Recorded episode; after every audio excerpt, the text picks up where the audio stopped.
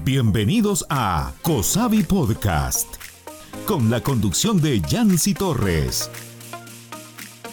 No malgastes tu aguinaldo. Amigos, llegamos al podcast número 37. Un placer como siempre compartir toda la información necesaria con ustedes para que siempre mejoren como personas, pero también en la parte financiera que es tan importante para nuestras vidas. Y como saben, en diciembre, entre el 12 y el 20, los salvadoreños que trabajan en distintas empresas esperan con ansias el aguinaldo. Hay muchos que ya tienen planeado gastárselo, otros ya lo tienen comprometido antes de que esto suceda y esperamos no lleguemos demasiado tarde, tienen que ver este podcast para saber qué otro uso podemos darle al aguinaldo aparte de derrocharlo todo en estas fiestas. Por eso tenemos con nosotros a nuestro invitado Rubén López, quien es coach en finanzas y director de Enlace Empresarial. Bienvenido. Muchísimas gracias, gracias por la invitación eh, a la orden para conversar. Bueno, tenemos un tema interesante para los salvadoreños porque nosotros nos gusta festejar, nos gusta gastar. Vemos a los salvadoreños haciendo filas desde estas fechas cuando ya están las promociones por fin de temporada y todo. Entonces queremos saber cómo podemos hacer para utilizar este dinero de la mejor manera. Iniciando por qué es el aguinaldo y cuánto corresponde recibir. Ok, bueno, eh, el aguinaldo en sí es, eh, una, es una prestación de ley y de hecho eh, todos los trabajadores eh, pues reciben ese aguinaldo eh, como parte del esfuerzo de su trabajo, ¿verdad? y obviamente es un ingreso adicional que tenemos, aparte del salario que recibimos durante el mes de diciembre. y obviamente administrarlo bien creo que es lo, clave, ¿verdad? en estas épocas creo que un error que he notado en amigos, en personas conocidas y me pasó también en mi primer trabajo fue el hecho que cuando recibimos este aguinaldo no lo separamos de nuestro salario que usualmente recibimos. Es decir, lo vemos como uno mismo y entonces se nos olvida que ese dinero es un extra que lo podemos utilizar de distintas maneras. Ahí es donde pues no nos damos cuenta, vamos pasando la tarjeta de ahorro, vamos sacando la billetera y cuando nos damos cuenta ya lo hemos gastado. Sí, normalmente se sucede porque psicológicamente eh, recibimos dos pagos, ¿no? Nuestro salario, que es pues, nuestro trabajo, y el aguinaldo, que obviamente forma un, extra. Es una prestación eh, y obviamente que hay que diferenciarlo, porque normalmente es fruto de tu esfuerzo eh, y por lo tanto tienes que administrarlo muy bien. Bueno, eso no cabe duda que es algo que tenemos que hacer todos diferenciarlo, decir, bueno, este es mi salario, este es un doble salario, la fortuna para los que llevan un año trabajando en estas empresas y que lo reciben doble, pero hacerse a la idea de, he venido durante todo el año sobreviviendo, pagando mis gastos fijos, variables con esta cantidad, entonces no significa que porque recibo otra se me va a ampliar también el gasto, que es lo que muchos hacen, que comienzan a hacer números en la mente y dicen, bueno, voy a tener entonces este dinero, no importa, vamos, voy, sí me voy a comprar de todo. Sí se puede vivir con el mismo salario anterior, o sea, no hay razón para ampliar, porque lo que hace la gente es ampliar los gastos. Sí, y ese es un error, ¿verdad? Porque eh, psicológicamente tenemos la idea de que tengo un adicional, tengo un extra en, mis ingresos.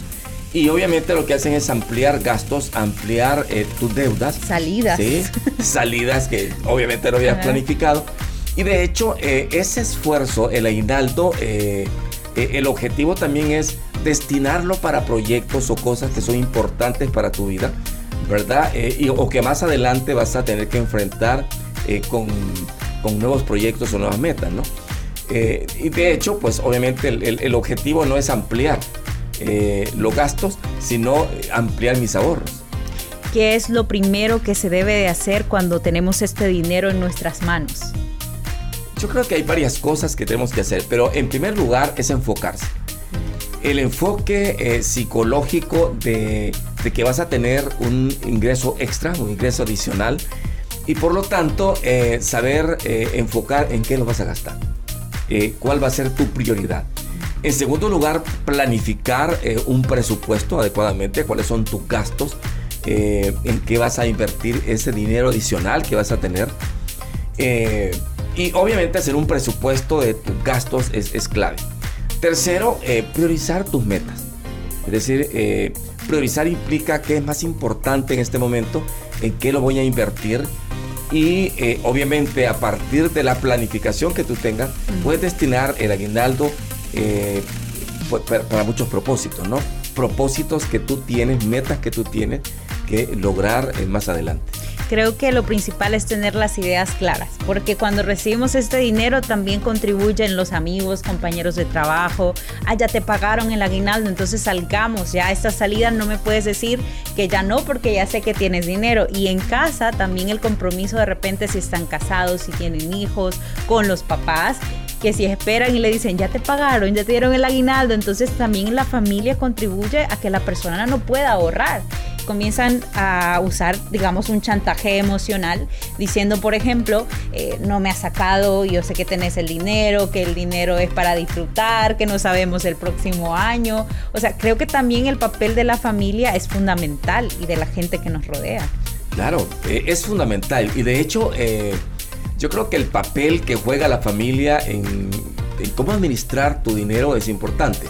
Pero al final eh, creo que lo más importante es el enfoque que tú personalmente le das al dinero, le das eh, a ese ingreso que tienes, ¿no? Eh, este es, yo por eso mencionaba, enfocarse implica, de hecho, saber exactamente para qué lo vas a utilizar, ¿verdad? los amigos pueden influir, la familia puede influir, lo más importante es que tengas claro cuál es tu cuál es tu prioridad para poder gastar tu, dinero. Al final es tu esfuerzo, ¿verdad? No es, el, no es el esfuerzo de otros, es tu esfuerzo y tú tienes que valorarlo también enfocándote exactamente para qué lo vas a necesitar. Yo diría que hay que silenciar todos esos chats de amigos en donde solo planificamos salidas y no hacerles caso por este mes, porque es que el gasto está a la orden del día en diciembre.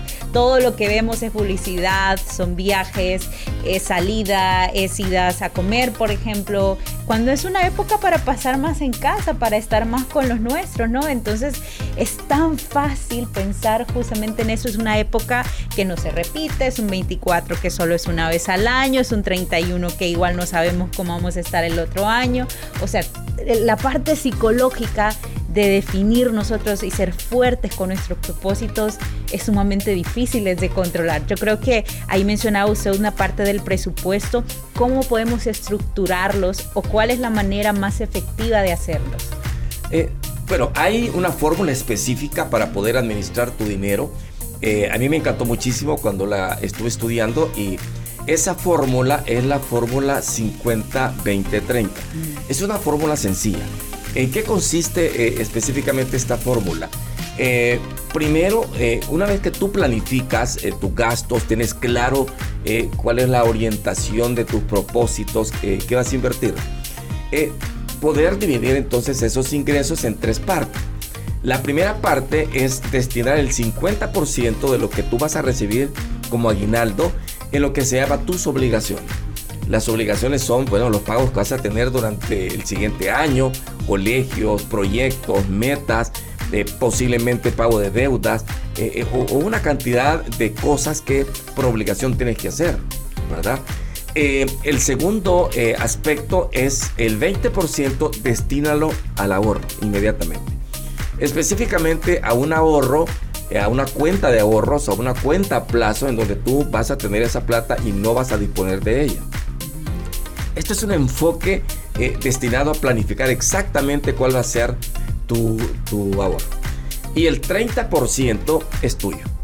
El 30% para tus gastos, para las fiestas, para lo que tú quieres, para darle a tu familia. Porque obviamente es tu dinero y tienes que también eh, decir, bueno, me quiero dar mi regalito, quiero ocuparlo para eso. Entonces, destina el 30% para esos gastos de, de, fin de año, gastos de temporada, para regalos eh, o, para, lo que tú quieras. Tienes que darte ese, ese gusto específico de poderlo disfrutar. Pero antes de hacerlo, tienes que haber eh, planificado exactamente el otro 70% para ahorro y tus obligaciones.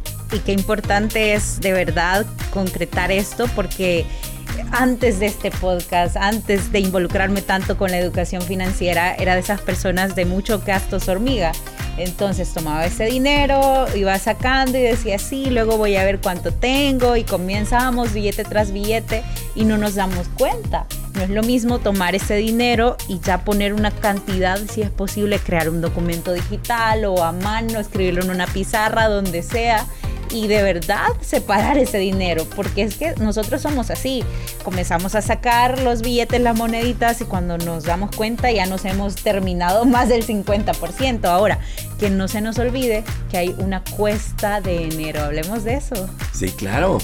De hecho, eh, vienen compromisos al inicio del año, ¿verdad? Y, tenemos que saberlos planificar. Y, de hecho, el, tema del administrar tu dinero, administrar tu aguinaldo se vuelve clave. De eso hablo con el 50% de tus compromisos, los compromisos que vas a tener a corto plazo. Yo creo que hay otros aspectos interesantes que hay que eh, manejar. Por ejemplo, evita los tarjetazos, ¿verdad? Porque la época, si yo no he recibido todavía mi aguinaldo, ocupo mis tarjetas de crédito y entonces esas son nuevas deudas que vas adquiriendo, ¿verdad? Entonces eso es importante también hacerlo. Dos, eh, los gastos impulsivos, eh, los, eh, las compras impulsivas, que es lo que tú mencionabas de los gastos hormiga, aquellas pequeñas cosas que estamos gastando y que de repente durante el día ya gastamos 20 dólares y no... no se ve. No se ve en qué, ¿sí? Entonces trata de hacer eso. Y lo otro, evitar también las compras de digamos, yo le llamo como esas compras apasionadas, emocionales, eh, que también te venden a través de la publicidad, en donde eh, te obligan a comprar. Es decir, eh, hoy es el último día de la, de la del, Black Friday, de la oferta, y entonces todo el mundo anda corriendo, queriendo comprar. Eso es una compra impulsiva que te obliga también a gastar y a veces cosas que no necesitas si no las has planificado. Quizá aquí también el tema de priorizar, por ejemplo, también sé que más adelante podemos tener las oportunidades de encontrar esas ofertas, por ejemplo, de disfrutar con la familia también y tal vez este aguinaldo nos puede servir para, por ejemplo, como usted lo decía, pagar deudas adelantadas, por ejemplo, que nos puede servir para quitarnos ese estrés, pasar las fiestas. Creo que la mejor manera es estar con esa mm, sensación que no debemos nada, que estamos tranquilos o que ya por lo menos cumplimos con estos compromisos financieros. Además de esto, pues realizar la lista de compras, ¿no? Y también tratar de adelantar algunos gastos, me imagino yo, para quienes tienen hijos como colegiaturas, los que están en el universidad, por ejemplo, los útiles escolares, si se pueden desde ya.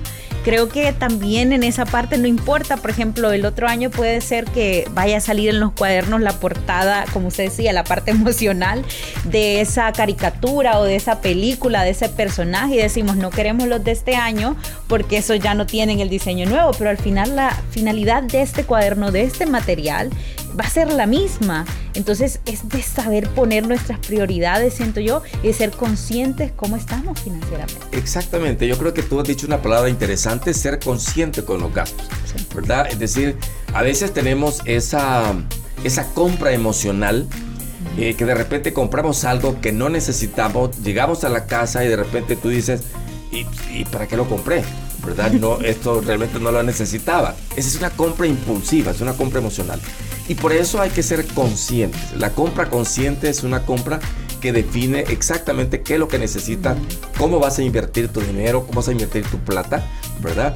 Eh, acordémonos que el aguinaldo es un extra, pero es un extra para que tú salgas de tus compromisos adquiridos durante el año. Entonces, y obviamente, eh, si destinamos también ese 30% que te mencionaba dentro de esa fórmula, eh, claro, es importante decirnos, eh, obviamente quiero darme este regalo, ¿verdad? Y esto es mío, pero antes de llegar a eso, tienes que haber cubierto, digamos, los compromisos que vas a tener para el siguiente año. Y no hemos hablado también de esa parte importante y para mencionarla, hay que invertir también ese dinero. La gente solo piensa en gastarlo, pero lo podemos multiplicar también.